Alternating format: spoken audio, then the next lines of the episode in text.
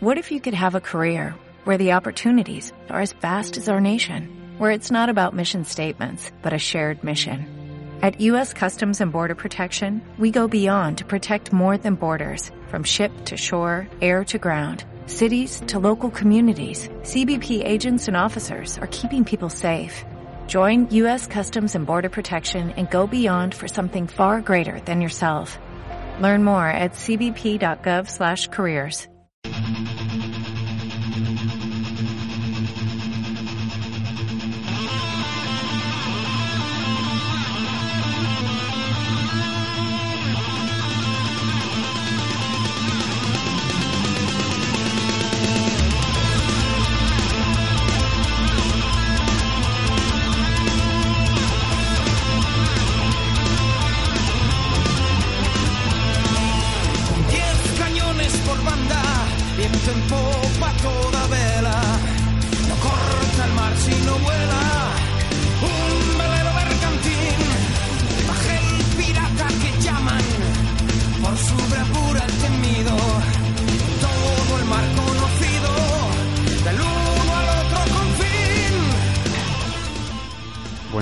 queridos oyentes. Comienza un viernes más el Café de la Lluvia.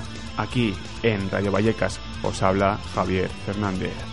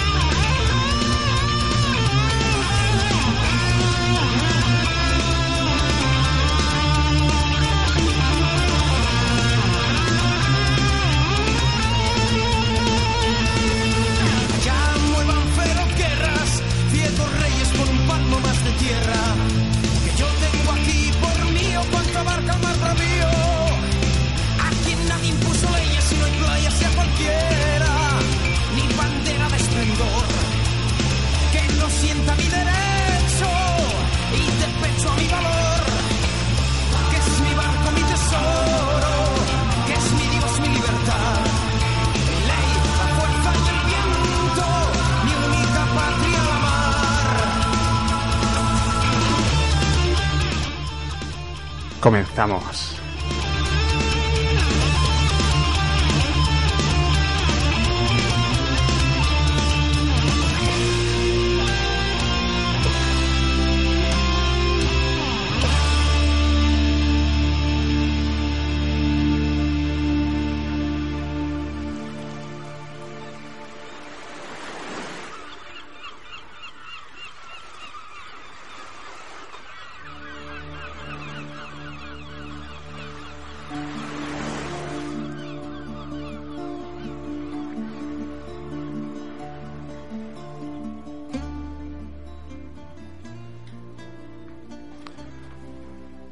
Adelante. Adéntrate en nuestro café. A tu derecha podrás contemplar a poetas muertos, su voz alzar bajo un aura espectral. Mientras, frente a, e- frente a ellos dibujando, estarán sobre lienzos plateados extrañas figuras envueltas en la oscuridad. Y eso no es todo. Pues si decides al norte tu mirada tornar, encontrarás una barra hecha de libros. Sabiduría y conocimiento sobre la que se posan tazas de café. avanza y alza tu taza. Siéntate y junto a nosotros podrás descubrir las esencias que hacen girar el orbe de la necesidad. La necesidad de conocer, aprender y reflexionar. Seamos versos libres sobre el ocaso otoñal. Sin miedo, caminemos y dancemos en pos de nuestra luna hallar.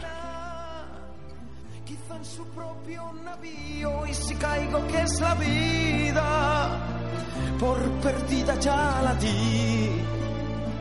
Cuando el yugo del esclavo, como un bravo sacudí.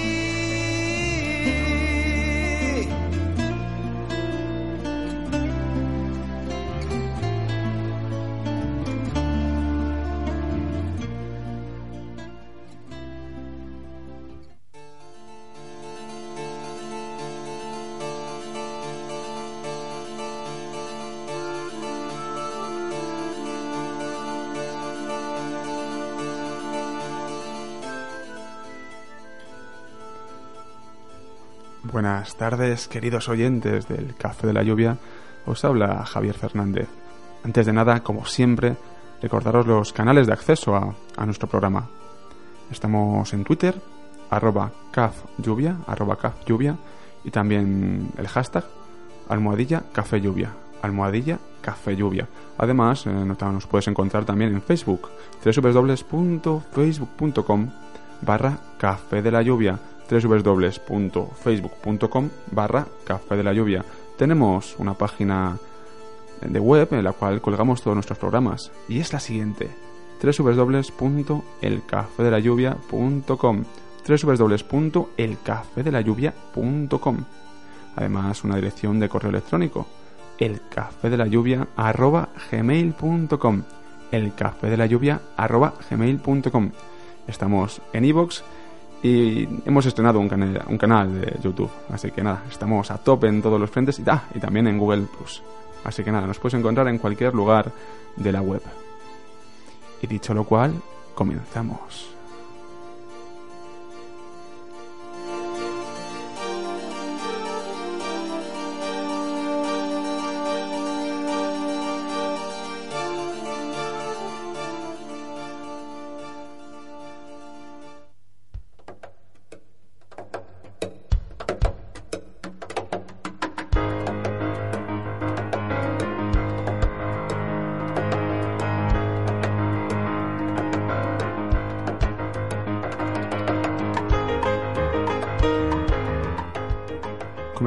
Con las noticias de interés cultural, las últimas noticias. Y bueno, que ya la edición número 63 del Premio Planeta nos ha dado un ganador. Se trata del mexicano Jorge Cepeda, que de hecho es el primer escritor mexicano que gana el Premio Planeta. El título de la obra se llama Milena o el fémur más bello del mundo. Vamos a escuchar la propia intervención de Cepeda ahora mismo cuando recibió este premio literario. Vamos allá.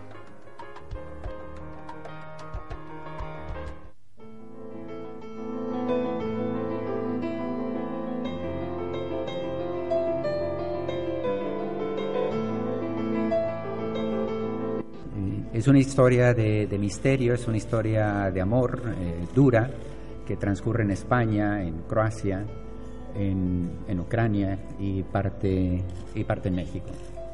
Eh, la verdad yo felicito al, jurado haberse fijado en una, en una historia complicada como esta, eh, que nos habla tanto de, lo, de la vida cotidiana, pero también de la condición humana.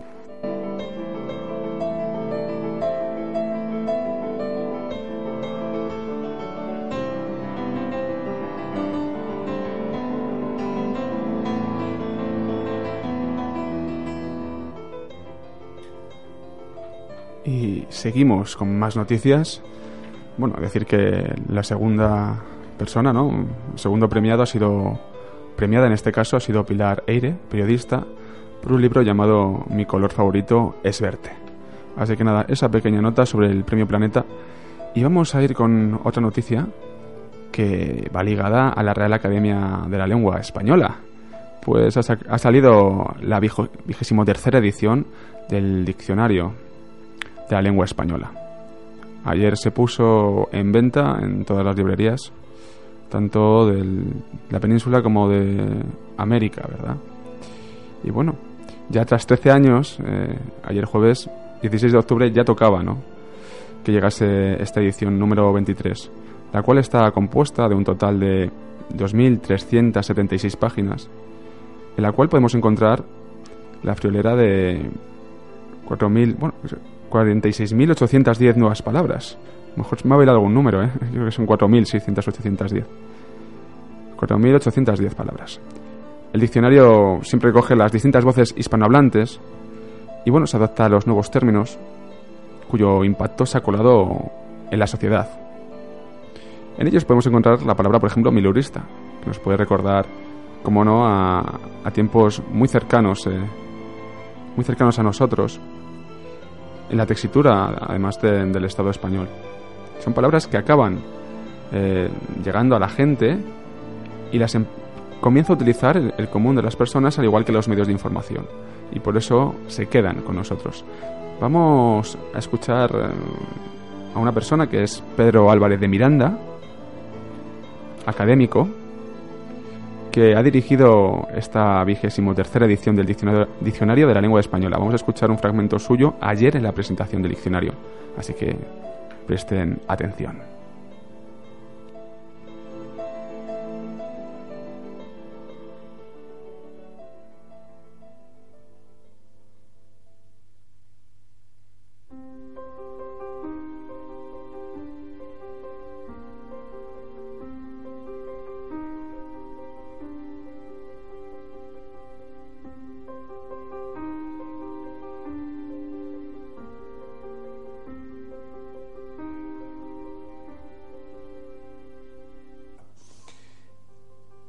Diccionario es probablemente o sin probablemente con toda seguridad la obra corporativa en la que más se en la que se produce en un grado más alto la intervención de todos los académicos, la participación del cuerpo eh, de académicos a través de las comisiones de las que los académicos forman parte y a través del pleno. Es igual que las anteriores, las más recientes obras de la academia, una obra que ha surgido también de la colaboración con las academias de la ASALE, de la Asociación de Academias de la Lengua Española. Ahora explicaré por qué, sobre todo. Eh, Generalmente los periodistas tienen mucho interés por saber qué novedades tiene el diccionario, qué palabras nuevas incorpora. Hemos facilitado ya algunas listas de esas novedades, pero yo no quisiera hacer hincapié en eso porque ese es un aspecto a veces un poquito superficial de la renovación que un diccionario puede conocer o puede experimentar y que en este caso se produce. Ciertamente las cifras ya se han dado a conocer el diccionario ha crecido, como ha ocurrido en todas las ediciones, ha crecido aproximadamente en 5.000 palabras, tiene 93.111 frente, frente a 88.400 y pico que tenía el de 2001 tiene cerca de 200.000 acepciones, es decir, que digamos el promedio de acepciones de un artículo, de una palabra, es de algo más de, de dos.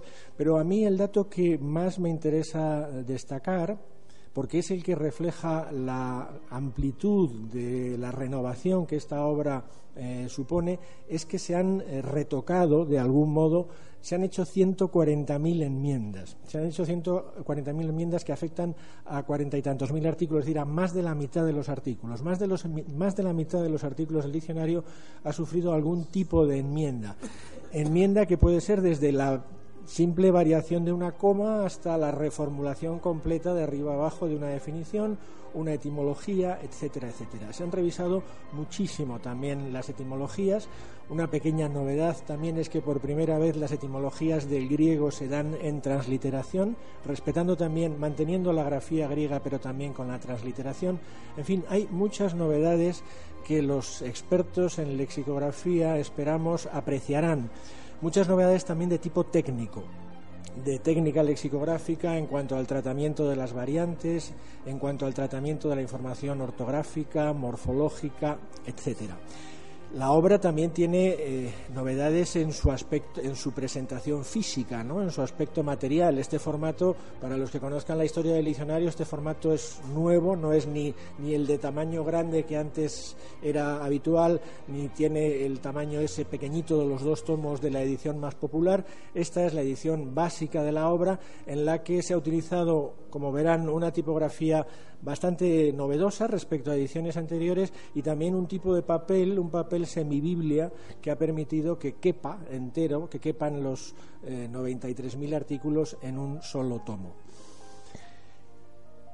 Puesto que la Academia había publicado en los últimos tiempos muchas obras importantes, puesto que durante estos 13 años, aparte de trabajar en el diccionario, la Academia y la Asociación de Academias han estado empeñadas también en otras tareas, Digo, la aparición de una serie de obras importantes, fundamentalmente la ortografía, bueno, por orden de aparición, la gramática, la ortografía y el diccionario de americanismos de la Asociación de Academias, obligaba a una serie de tareas de armonización con esta obra para que, digamos, la voz de la academia fuera uniforme y no tuviera eh, internas contradicciones. Ese proceso se ha llevado a cabo eh, el de la armonización ortográfica, el de la armonización con la gramática y el de el, enriquecimiento de los americanismos del diccionario a partir de los datos contenidos en el diccionario de americanismos.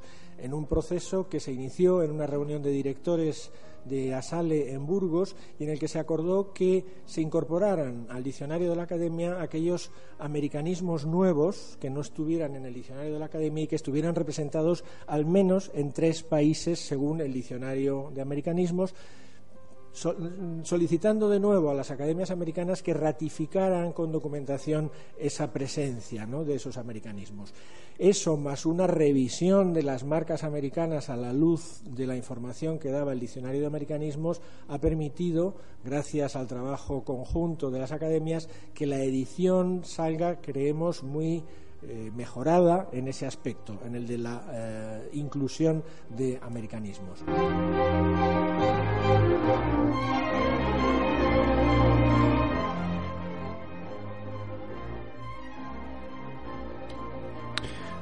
Ahí teníamos las palabras de Pedro Álvarez de Miranda, que por cierto eran 4.810 nuevos términos, nuevas palabras, que me bailaba los números con las 40.000 que habían enmendado, en fin, pero eso, 4.810 nuevas palabras. Eh, Pedro Álvarez de Miranda nos hablaba de algo importante, de los americanismos, del auge, de la fuerza que cogen los americanismos, sobre todo por el interés de armonizar el conjunto de la lengua española, cosas que a veces a nosotros desde la península ibérica, desde España, nos parecen inverosímiles, algunas palabras que han salido, como amigobio, que es una fusión de amigo y novio, a muchos les ha sonado raro, claro que es coloquial en Argentina, México, Paraguay y Uruguay. Entonces, claro, ellos son, más de tres lugares en los cuales se da esta palabra de forma habitual, por tanto la han incluido en el diccionario. Al final las palabras las usa la gente, ¿no? Y se va conformando los diccionarios a raíz de esto.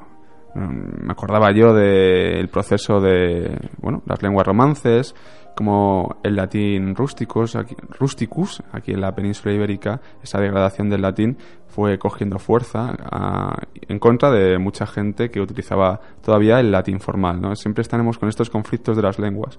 Pero bueno, son, son debates muy interesantes y, y especialistas aquí en el Café de la Lluvia para hablar sobre estas cuestiones de la lengua porque merecen bastante la pena. Pero bueno, el tiempo no se detiene. Y hay otra noticia ligada con, con esto, con las academias, que bueno, me llamó bastante la atención, la verdad, no os lo voy a negar. Pues el rey de España mm, inauguró todas las reales academias y dijo una cosa que ojalá se cumpliera, que las academias se abran a la sociedad realmente, ¿no? Y que todo lo que allí se produce, que no se quede, como siempre decimos, eh, en la torre de marfil, sino que baje a la sociedad, que realmente es el papel que deben de cumplir las, las reales academias, todas ellas. Así que nada, y ya para finalizar las noticias culturales del día de hoy, vamos con una cuestión muy bonita y terapéutica. Porque la música se impregna en nuestro alma y puede llegar a armonizar también nuestros sentidos, incluso hacer que nos mejoremos, ¿no? Así lo entienden eh, gente como Jordi Sabal, que va a estar junto a otros músicos en, un programa, ¿verdad? Donde van a acudir a, pacientes ingresados en los hospitales. Y van a tocar, y van a tocar lo que es, van a hacer música. Así que nada, en los que sean pacientes ingresados en los hospitales 12 de octubre, por ejemplo, el clínico o Puerto de Hierro, aquí justo concretamente en Madrid, desde donde emitimos, tendrán este tratamiento musical. Así que nos parece que este ciclo de, conciertos, que bueno, ha movido, la iniciativa es movida por la Asociación MED y, el, y del Centro Nacional de Difusión Musical, el CNDM, pues este primer ciclo de conciertos que han organizado en los hospitales, en este caso de Madrid, va a ser bastante enriquecedor, ¿no? Como la música nos sirve también como terapia. Y hemos hablado de Jordi Sabal, que inaugura, que inaugura esto, este acto, este ciclo de conciertos, y vamos a escuchar un poco de Jordi Sabal mientras pasamos a la primera sección del día de hoy. Vamos allá.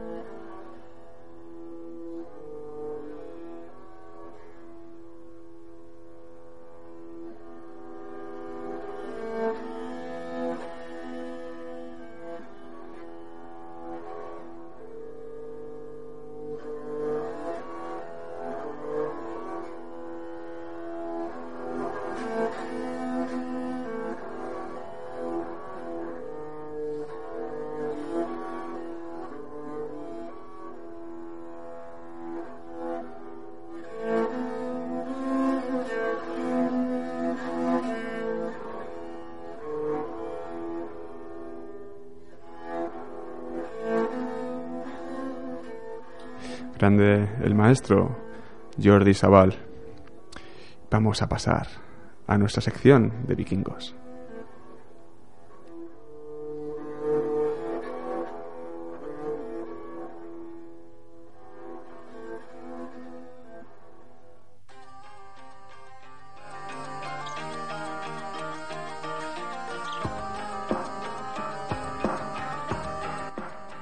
The Valkyrie's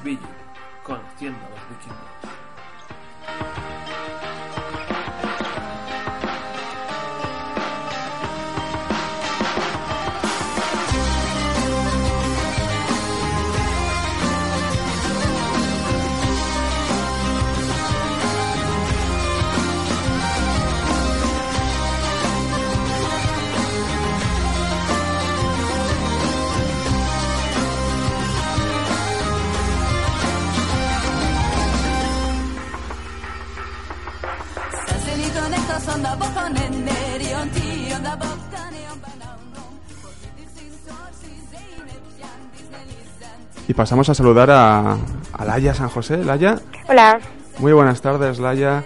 Muy buenas eh, tardes. Eh, bueno, hoy nos atiendes vía telefónica. Sí. Eh, estás un poco convaleciente. Sí, estoy malita hoy. Te deseamos una pronta recuperación. Muchas gracias. Y, bueno, vamos a hablar hoy de, de, un mundo apasionante, sin lugar a dudas, que es el mundo funerario de, de, los vikingos, ¿no? Sí. Nos vas a dar unas pequeñas pinceladas en sí, esta... Sí, cuatro pinceladas, pero para que quede para que quede un poquito claro. Muy bien.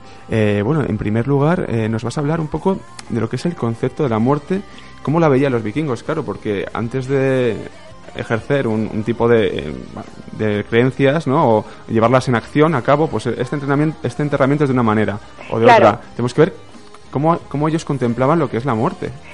Efectivamente. A ver, todas, todas las sociedades eh, prestan una especial atención a, a, la muerte y en el viaje en el más allá, eso, eso está claro.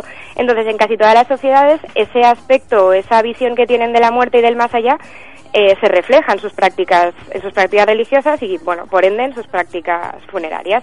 Los vikingos, en realidad, son una, o más bien, tienen una concepción de la muerte que les hace muy particulares y que es el pilar eh, fundamental casi de su idiosincrasia, ¿no? Son una sociedad que no creen eh, más bien no creen que no tengan que privarse de nada en esta vida, como por ejemplo al contrario de otras religiones, pero todo lo que hagan eh, en vida tiene muchísima relación con, con, lo que quedará después. Es decir, para, para los vikingos, cómo viven su vida en el día a día, luego tiene, digamos, un premio en, en el más allá. Por ejemplo, todos conocemos el caso de Odín y su residencia del Valhalla. Eh, a, ese, a ese sitio solo acceden los, los guerreros la mitad de los guerreros que han caído en batalla de forma, digamos, súper valerosa. Es, es un sitio súper exclusivo y que tiene una difícil, que tiene una difícil entrada. Entonces, para los vikingos el concepto de vivir una vida con muchísimo honor, con muchísima valentía y enfrentarse sobre todo a la muerte de una forma eh, sin miedo, porque al fin y al cabo lo que les dará la entrada a ese, a ese paraíso es, es eso, es morir de una forma súper honrosa. La muerte no les, no les, no les da miedo, no, no tienen por qué atemorizarse ante ella. Así que sin miedo, eh, echados para adelante estos vikingos, sí. guerreros, ellos, eh, Odín, esa figura. Eh, claro, con esta concepción de, de la muerte, mm, bueno, ¿qué tipo de enterramiento teníamos en, en, este, en estos tiempos, ¿no? en tiempos vikingos? Pues a ver, en principio, eh, según nos dejan ver los restos arqueológicos eh, y sobre todo las fuentes literarias también, los vikingos practicaban dos tipos de enterramientos que se diferencian o varían en función de época, clase y sobre todo zona, zona ámbito geográfico, por decirlo de alguna manera. Uh -huh. En primer lugar, la cremación, sí. ¿vale? Eh, este, este tipo de enterramiento se da sobre todo a principios de la era vikinga y hasta que llega el cristianismo. Es lo que conocemos como pues incinerar a alguien en una pira o en, o en, por ejemplo, podían utilizar piras o podían utilizar los barcos funerarios, que luego daremos, nada, cuatro, cuatro pinceladas, y sobre todo se daba en la zona de Suecia y Noruega. Uh -huh. El segundo tipo de, de enterramiento de los vikingos era la inhumación, es decir, enterramiento bajo tierra, que es más bien de época cristiana y de época precristiana, es decir, durante el impasse de los vikingos se dio, se dio muy poquito y sobre todo se daba en la zona de, de Dinamarca. Uh -huh. Y luego para como colofón, independientemente de si era una cremación o una inhumación, se señalaba la zona del, del entierro, que podía ser con, con un montículo, por ejemplo, o si no con, con adornos como piedras funerarias, que podían tener motivos geométricos o incluso las tallaban con formita de barco, que eso ahora, ahora os contaré por qué también. Curioso, ¿no? Es, es interesante este punto de inflexión siempre con el cristianismo, ¿no? Sí. Como diversas culturas cambian su, su modo de, de, enterramiento. Absolutamente. Y eso está ligado, pues, a, me imagino que las creencias de, de estos pueblos, ¿no? Porque mm. hay un cambio en el pensamiento de, de contemplar eh, lo que es la muerte. Efectivamente. Eh, bueno, nos hablas de, una, de unas estelas, de unas piedras con con barcos además, ¿no? Sí. Pero bueno, aparte a los muertos eh, se les hacía una serie de ofrendas, ¿no? Esto sí que se ve también en muchas culturas.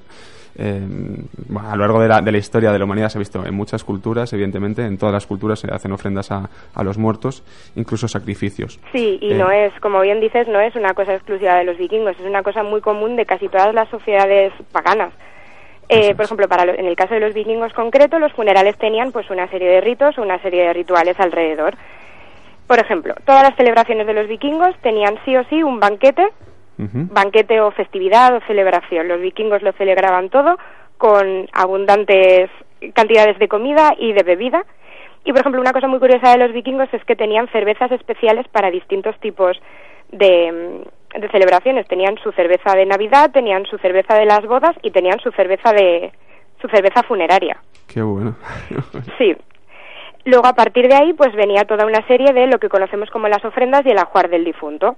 Pues el ajuar, de, el ajuar del difunto es, como sabéis, todos esos objetos que se, que, que se depositan junto al cadáver y que sirven o tienen un propósito de acompañar a este pues en el más allá porque lo que hará será pues utilizarlos cuando, cuando los necesite y generalmente son vienen dados pues por por el estatus o por la profesión, es decir, pueden ir desde objetos de uso cotidiano, pasando por armas si era un guerrero, comida y bebida porque a lo mejor las necesita, plantas Y lo que hablaba, sacrificios, que los vikingos hacían sacrificios tanto animales como, como de humanos, que generalmente solían ser esclavos que o bien se, se inmolaban ellos o se les escogía y su principal propósito era pues seguir sirviendo a su amo en, en el otro mundo. O sea que ellos mismos eh, se, se mataban. Sí, el principal testimonio que tenemos escrito, como el principal y el único, de un de un de un enterramiento es eh, lo hizo Ibn Fadlan, que es un árabe que convivió durante un tiempo con los vikingos porque lo secuestraron y eh, justo en el periplo que estuvo con ellos, pues el jefe de esos vikingos se murió. Y entonces le hicieron el funeral, lo enterraron, lo cremaron en un barco funerario y lo que deja recogido Ibn Fadlan es es eso, es que la propia una de las esclavas del, de este de este líder decide inmolarse para acompañarlo. Madre mía. No sé si habréis visto la película del guerrero número 13, Sí, claro. pues eh, Antonio Banderas es Ibn Fadlan y recoge muy bien toda la, toda la, todo lo que es la escena del, del enterramiento y la serie Vikings en la primera temporada todo el todo el capítulo que gira en torno al, al funeral del conde Ajá. es una copia de arriba abajo de siguiendo paso por paso lo que te explica Ibn Fadlan en su crónica está súper bien explicado y súper bien hecho Anda, mira, pues ahí hay una referencia también, la serie Sí. de Vikings. Así que muy bien, muy bien, eh, Laia. Y bueno, aparte de todo esto, hay eh, estos barcos, estos grandes barcos funerarios que, mm, bueno, no se la gente pues lo ve como algo lejano, como las interpretaciones, ¿no? Que todo el mundo iba en barco, eh, claro. eh, o- claro el problema es que como es el único testimonio que tenemos Ajá. pues es lo que más conoce la gente y es lo que lo que la gente cree, ¿no? Pero pero hay que matizarlo muchísimo. Los barcos funerarios existieron indudablemente y tenemos pues eso, tenemos registros arqueológicos y fuentes documentales que los que los atestiguan, pero hay que matizarlos. En primer lugar, no era lo más habitual. Es decir, el barco funerario, que puede ser cremado o puede ser inhumado, eso es independiente, está reservado para aquellas, para aquellas élites de un estatus eh, súper elevado. Un, un barco es carísimo de construir y no todo el mundo puede permitirse enterrarse en uno y sobre todo porque si nos ponemos a pensarlo en plan pragmático, enterrar a todo el mundo en barcos es un desperdicio enorme de barcos. Claro. Eh, porque un barco, como te digo, no es que no es solo que sea caro, es que requiere una cantidad de esfuerzo humano y material es ingente. Efectivamente. Entonces, si nos fuésemos enterrando todos en barcos, pues uno, eh, la época vikinga se quedaba sin barcos, o sea, sin árboles, y dos, es que era imposible. Siempre reservado para esa élite, ¿no? Como otras Sí. en tantas culturas. Y lo difícil, perdona, que, que- que es realmente hacer historia, ¿no? Porque Sí, en mucho. este caso las, las fuentes ¿no? Eh, arqueológicas pues son lo- dan lo que nos dan, lo que hay los proyectos de investigación y a raíz de eso y de, como habías dicho, ¿no? De, bueno, pues sagas, eh, en Sí. fin, todo este tipo de, de herramientas que van apareciendo poco a poco, eh, tan- a veces a cuentagotas, se va reconstruyendo la, la historia de- del pasado, en este caso del pasado vikingo. Sí, además la mayoría de barcos que se han encontrado es gracias a eso, o sea, a que realmente son barcos que se usaron como barcos funerarios Claro. para, para inhumar, porque claro, evidentemente si los quemaron, pues poco nos va a llegar. Y es, es lo que te decía, ¿no? Los barcos se utilizaron tanto para inhumar como para cremar. Si se inhumaba, pues lo que se hacía era un agujerito en la tierra, se colocaba el barco, se quitaban todas las estructuras prominentes del barco para que no sobresaliesen, se colocaba cadáver con ajuar y cosas y se cubría de piedras y luego de, de como una especie de túmulo o montículo de, de tierra. Y esos son los que, los que nos han llegado. Y si se cremaba, pues exactamente igual que una pira funeraria. Fíjate, y además que te diré más, te diré más, ¿no? Eh, también es un poco de ver cómo vivían, ¿verdad? Eh, a través de la muerte, eh, la Sí, por supuesto, el ajuar funerario de, o sea, la- los ajuares funerarios, como, como bien sabrás, son Sí. una de las pistas arqueológicas y una de las fuentes documentales más grandes que disponemos los historiadores.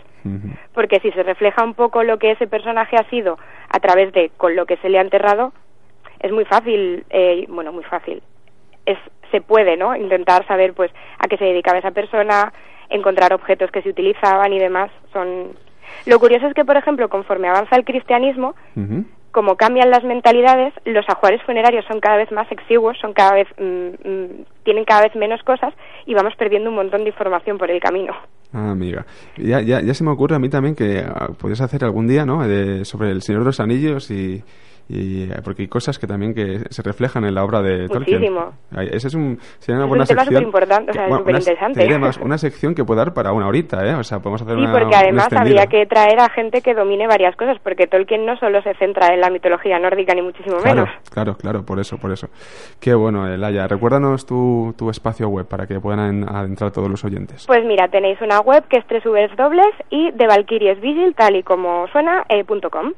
Muy bien, Laia. Pues bueno, no sé si quieres agregar algo más. Sí, mira, te acabo Sí. contando lo que te decía antes de por qué, de por qué algunas piedras tenían forma de barco. Ah, es verdad, cierto. Pues mira, eh, en teoría, como lo que hablábamos, ¿no? Los vikingos, ¿cómo se movían por, por sus zonas? Pues se movían en barco principalmente porque en términos orográficos la zona de los vikingos es una zona muy dura. Pues entonces para ellos el- la forma de alcanzar otro, otra vida es con un barco. Entonces el barco es un simbolismo de transporte de este mundo al otro mundo. Mm. Todos no podían permitírselo, con lo cual aquellos que no podían permitírselo, pues lo que se enterraban era con una piedrecita que tuviese la forma más o menos de barco que hiciese las veces. Qué bueno, como la mentalidad humana, Sí. da igual el, el nodo cultural en el que esté, pero hay una serie de conceptos que parece que de sus todos más o menos adquieren la misma experiencia y, y se siguen por unos patrones, ¿no? Y Eh, sociedades además que probablemente, no sé, bueno, probablemente no. no, que sabemos que no tuvieron ningún tipo de contacto. Ninguno, ninguno, pero esto es, Es también interesante, sí, sí, es, es digno de estudio que se está estudiando y de análisis. Muchas gracias, Laia, por, Gracias a vosotros por vez. darnos esta pequeña lección sobre, sobre bueno, pues el mundo funerario vikingo y ya iremos ampliando, como no, el mes que viene con otros aspectos. Un abrazo y mejórate, ¿eh? Muchísimas gracias. Venga, hasta pronto. Hasta luego.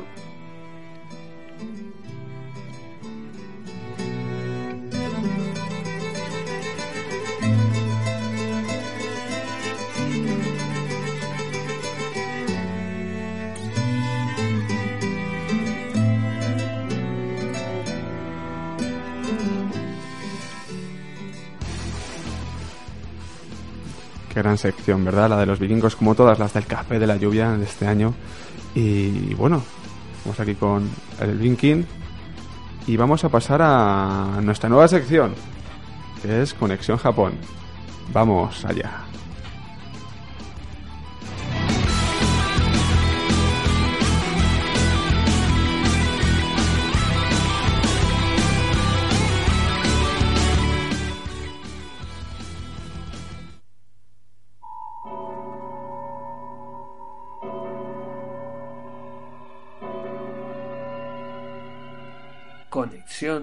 Japón.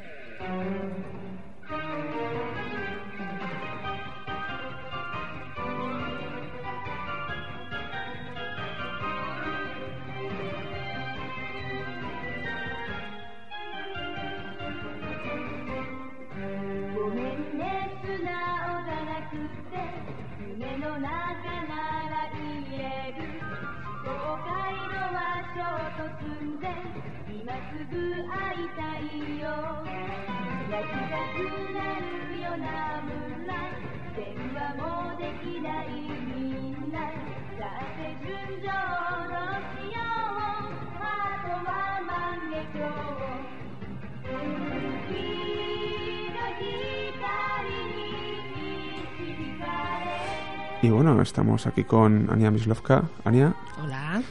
eh, muy buenas tardes. Gracias por compartir esta tarde de café con nosotros en el Café de la Lluvia.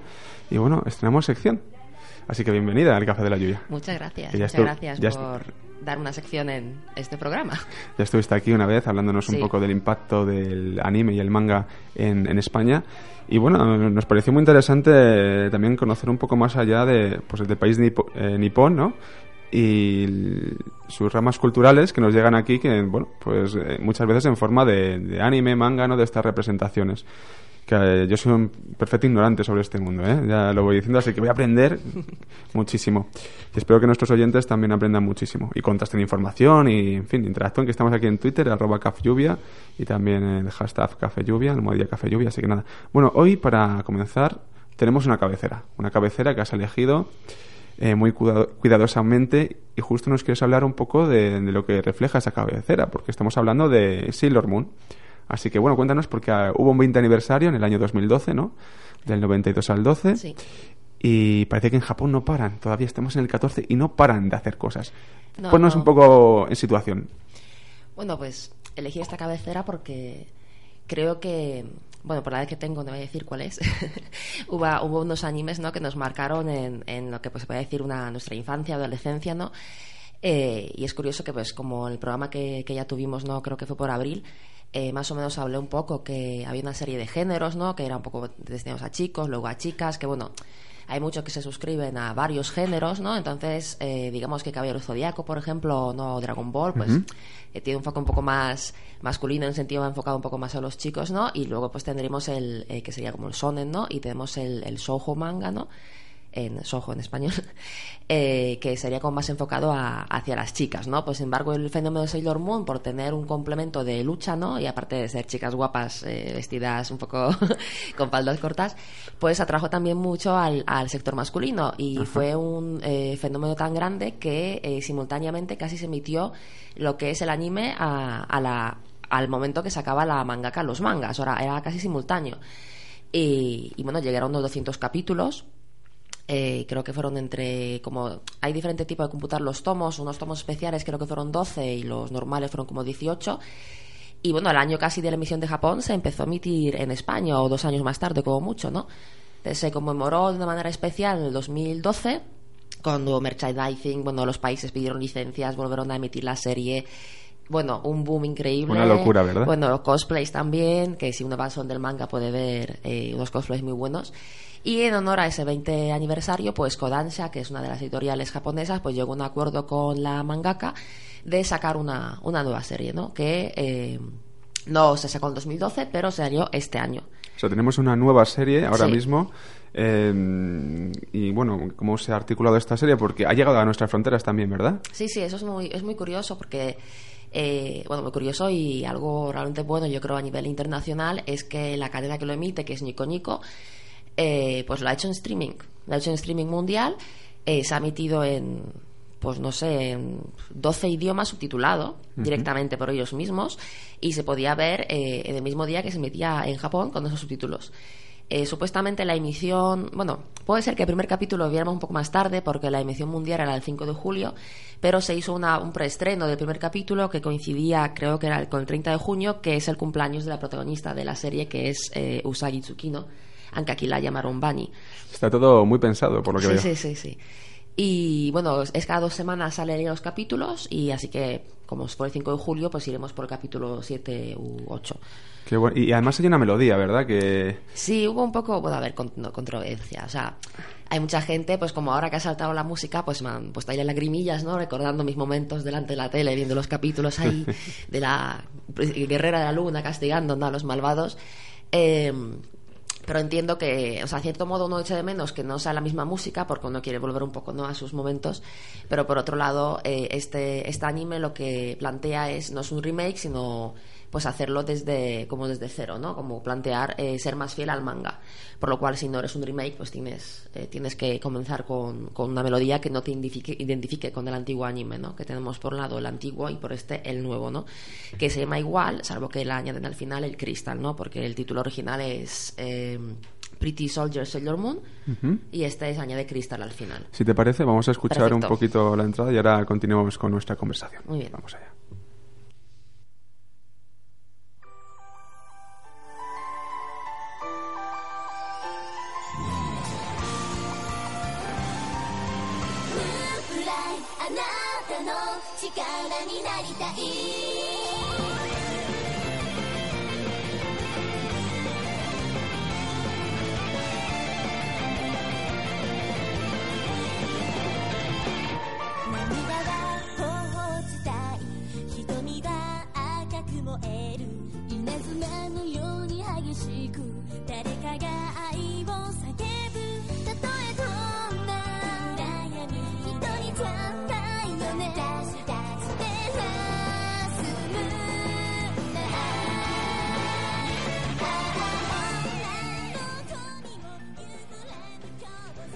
ya estamos escuchando, Ania, eh, bueno, pues esta, esta intro, ¿no?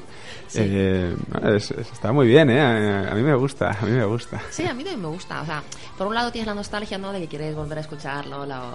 Eh, pues como digamos el, el, tema original, ¿no? O sea, original en el sentido de que de trae recuerdos, ¿no? Y al final son muchos años los que han pasado, ¿no?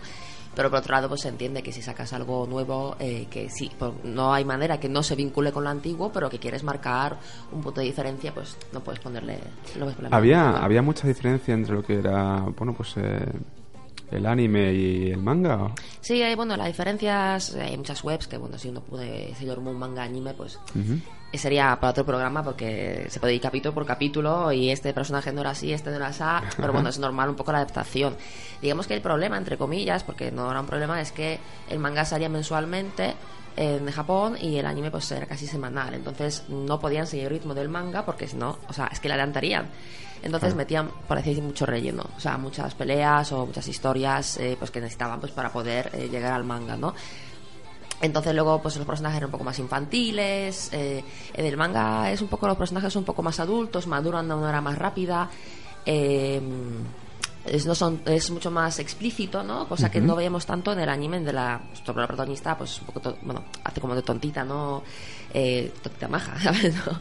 Y, y lo que querían pues con este nuevo anime es acercarse mucho más a, eh, a lo que es la, la historia original, ¿no? No saliéndose tanto de, eh, de lo que es el manga, eh, sobre todo porque es ya posterior y ya tenemos todo el manga, está finalizado, por lo cual no, no tiene que perseguir ¿no? o, o a retrasarse para, eh, para no pillar el manga. Y por otro lado, también el diseño de los personajes, es verdad que el anime anterior es eh, bastante fiel, pero este es como que intenta ser aún más fiel al dibujo original eh, del manga. Es una construcción un poco imposible, ¿no? Eh, si lo vemos, ¿no? Piernas Ujú. súper largas, eh, unos cuerpos eh, maravillosos que no sé si existen en este mundo. Eh, Pero es verdad que el, el- el dibujo en el manga es que es así. O sea, si uno compara el manga con, con el anime, es, se- bueno, es casi igual. O sea, se parece muchísimo. Qué bueno. Fíjate, pues mm, habrá que echarle un ojo, habrá que echarle un ojo. eh, eh, no sé si quieres agregar más sobre este mm, apunte que nos estás haciendo hoy de sobre Sailor Moon. No sé si quieres comentar alguna cosita más o vamos a ese evento que nos tienes preparado.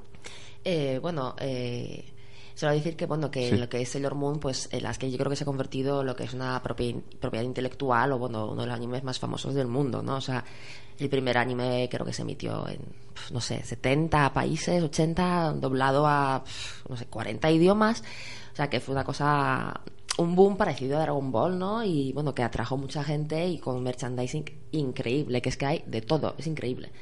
Este año, por ejemplo, para conmemorar el 20, eh, 20 aniversario, que fue hace dos años, una de las tiendas principales de Tokio, por ejemplo, tenía Ajá. un panel colgado, uno podía entrar dentro, sacarse fotos en una especie de, bueno, fotocall no, pero disfrazarse ahí de, con traje, sacarse unas fotos y, y era para anunciar las rebajas. Qué Entonces bueno. era el, el- en el eh, Shibuya en el eh, 109, ¿no? Se llama la, la tienda. Y bueno, y yo creo que sigue siendo un boom y que lo seguirá siendo, ¿no? Porque eh, gente de, de nuevas generaciones, me dijeron gente más joven que yo y niños de aún, siguen sabiendo que es Moon, ¿no? Igual que Dragon Ball, ¿no? Gente sabe que es. Así que, mm, eh, pues animo a la gente a verlo porque es, es gratis, se puede ver en internet con subtítulos. Eh, y bueno, y a ver qué, qué les parece el, el nuevo anime. Y luego ya, para acabar, es como un apunte solo para Sí, los claro. fans del, eh, del manga y todo eso, que el, este fin de semana, no, el, bueno, el fin de semana de Halloween es el, el Salón del Manga de Barcelona, el vigésimo ya, o sea que vamos ya 20 años, igual que Sailor Moon casi. Y decir que va a venir una serie de personas eh, bastante famosas, eh, que es Takeshi Obata ¿no? y Kengo Hanazawa. Va a haber muchísima más gente, eh, pero lo importante de esto es que la gente se meta en la página de Ficomic porque este año ha cambiado eh, la forma de... eh, porque van a firmar, van a firmar de papel especial. Eh, ya no va a dar números de- para estas personas, sino que tienen que apuntarse a un formulario online. Entonces, eh, quería destacar eso, que si alguien quiere que estos autores o dibujantes le- les firmen algo, que, que entren hasta el 23 de octubre en la página. Va para todo, va todo online, por lo que veo, ¿no? No todos, es que estos son muy famosillos y estos van a norma editorial, por ejemplo, viene otro autor que es Takehiko Inoue, traído por Fundación Japón. Él para ser va a seguir un sistema tradicional de números, Ajá. ¿no? Como Ken Nimura, ¿no? Que llegas, coges número y te firman. Ajá. Sin embargo, estas personas, porque se cree que va a haber mucha influencia, porque Takeshi Obata es el dibujante de Death Note, por ejemplo, que es un eh, bastante famoso, ¿no? El, el manga, o de Bakuman, y que no Han- Hanazawa es de I'm a Hero. Se cree que habrá mucha afluencia y por no generar tantas colas y lo que sea, pues, que suele pasar en estos salones, pues se han optado por un formulario online y un sorteo de números, o sea que tampoco lo va a tocar todo el mundo si hay demasiada afluencia. Tú eres experta en estos lugares, eh, has estado en Japón muchas veces, has estado en un montón de salas, de exposiciones del cómic. Sí. ¿Vas a ir a esto? ¿Lo tienes previsto? o- Me gustaría ir, lo que pasa que, bueno, ya mm, está en Barcelona, Claro, ya eh, ya, sí, ya he estado una vez, bueno, me gustaría ir, claro, pero bueno, el viaje es un poco costoso, ¿no? Hay No. que ir, eh, se pueden comprar las entradas online, por Ajá. supuesto, para evitar colas. Eh, bueno, te digo que no, ¿eh? O sea, yo... Bueno, bueno, yo, que- yo, yo iría... Hasta me gustaría llevar mi cosplay, que ya llevo dos veces, pero hace mucho que no lo pongo, así que podría hacerlo otra vez. Mira, mira, como, pues ahí, ahí lo dejas, ¿eh? Ahí, Ahí lo, lo dejo, dejas lo dejo. para tu interior, a ver si Sí. vas o no vas. Eh, bueno, estamos escuchando muy de fondo una, una melodía de cierre. Sí. Eh, cuéntanos, eh, hablamos de ella ya en el otro programa, pero bueno, que esta va a cerrar siempre tus intervenciones. Sí. Eh, Kenshi, ¿no? Eh, Kenshin, sí. Y, y me decías y me comentabas que el siguiente... Claro, porque mm, eh, aquí había que el tema de hablar de Sailor Moon era un poco, pues también introducir, ¿no? La un poco la sección, ¿no? Que bueno, hablamos un poco de todo, hablaremos de música, hablaremos de anime, de manga, Claro. de cine, o lo que la gente quiera que hablemos, ¿no? No hay ningún problema. Eh, pero ahora pues eh, enlazar un poco la, la música, ¿no? Con eh, por qué la música y explicar eh, un poco, ¿no? El, el tema de Sailor Moon. Y aquí sería explicar un poco el tema de Ending, que es lo contrario a, a Sailor Moon, ¿no? O sea, es un eh, mundo de, eh, de samuráis, ¿no? De, eh, de guerreros, ¿no? Entonces, eh, pues hoy comenzamos con el opening, pues el próximo programa pues Bien. será explicar un poco el, el mundo, bueno, contrario, bastante diferente del, eh, del ending, ¿no? Muy bien, muy bien. Pues nada, Ania, muchas gracias por Muchas eh, gracias. estar aquí en Conexión Japón y bueno, nos escuchamos en un mes, bueno, más o menos en un mes, Sí, ¿no? El mes que menos, viene. sí. Hasta pronto, Ania. Muchas gracias.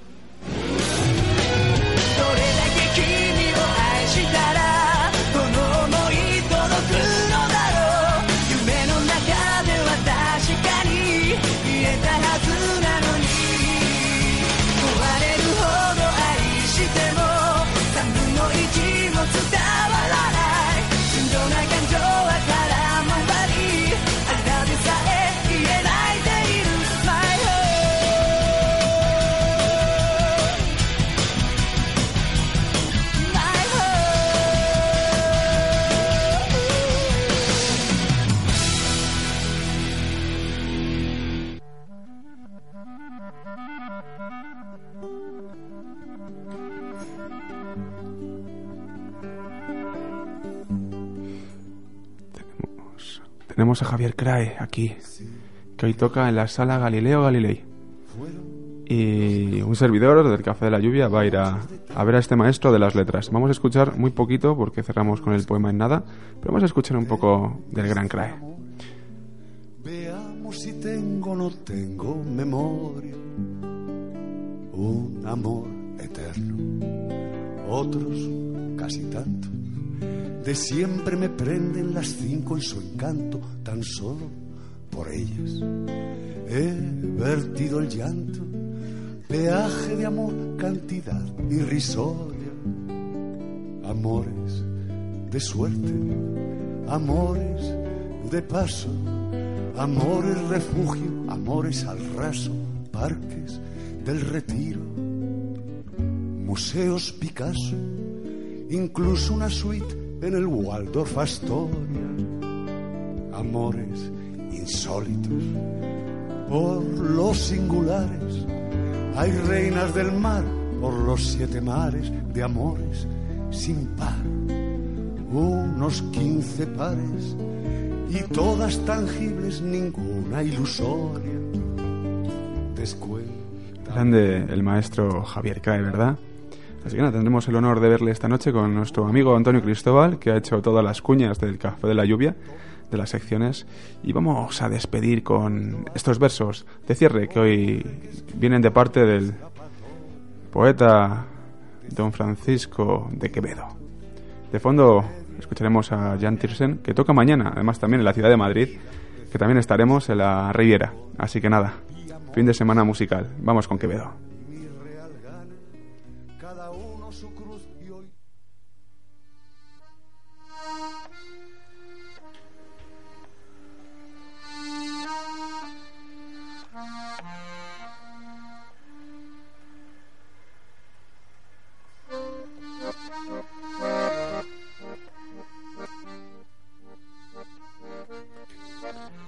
Enseña como todas las cosas avisan de la muerte. Miré los muros de la patria mía, si un tiempo fuertes ya desmoronados, de la carrera de la edad cansados, por quien caduca ya su valentía. Salíme al campo, vi que el sol bebía, los arroyos del hielo desatados, y del monte quejosos los ganados, que con sombras hurtó la luz del día al día. Entré en mi casa, vi que, amancillada, de anciana habitación era despojos, mi báculo más corvo y menos fuerte. Vencida de la edad sentí mi espada, y no hallé cosa en que poner los ojos que no fuese recuerdo de la muerte.